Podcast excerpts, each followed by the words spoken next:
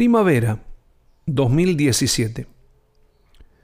Una canción de rebeldía que nos recuerda sus inicios compositivos, remedando a sui generis. Charlie es un defensor eterno de la adolescencia como la etapa creativa por excelencia.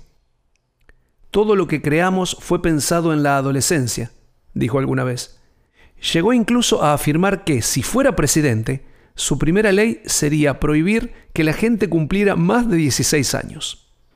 En los primeros versos celebra la llegada de la primavera, símbolo estudiantil que anuncia el fin del ciclo escolar, el momento de relajar las obligaciones para dar lugar a la contemplación.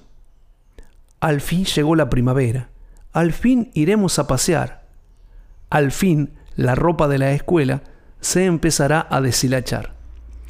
Ese soplo de vida le da la sensación de que lo joven aún tiene vigencia y seremos hoy más jóvenes que ayer.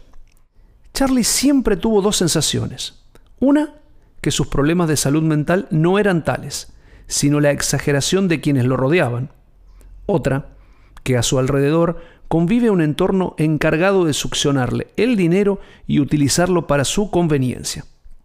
Reconoce que hubo una noche oscura por la que tuvo que modificar su vida artística, pero ahora ya está en movimiento otra vez, aunque sabe, por experiencias anteriores, que la fiesta durará mientras Él les sea útil a quienes lo fagocitan.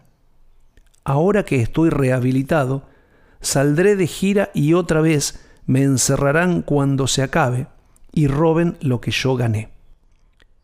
En dos versos retoma la idea de no voy en tren y parece hablarle a la misma gente, afirmando que él se siente en otro plano respecto a la mayoría a mí ya no me importa discutir. Es la inteligencia la que lo hace huir. Luego se despliega un García auténtico, que se dejó ver bien en otros pasajes de su obra.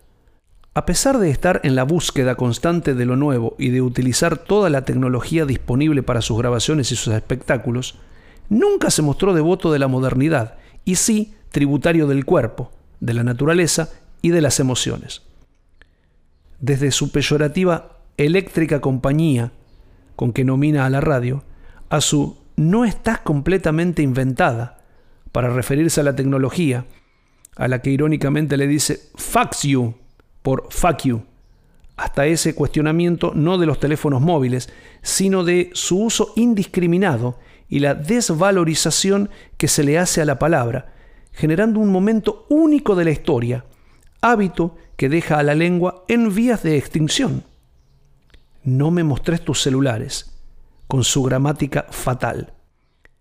Hay gente que vive pendiente de todo lo que provenga del aparato, constituyendo un nuevo lenguaje pleno de símbolos, abreviaturas y gestos.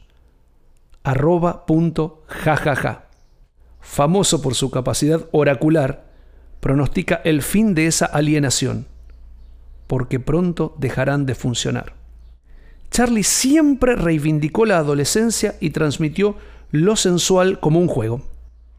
Nos afirma que tanta energía puesta en lo banal y efímero de los objetos no tiene sentido. Lo único válido es sostener la vida a partir del encuentro. En definitiva, cultor de Dionisio, celebra la fiesta, el baile, el brindis y la alegría. Al fin al viento las polleras, al fin piropos al pasar.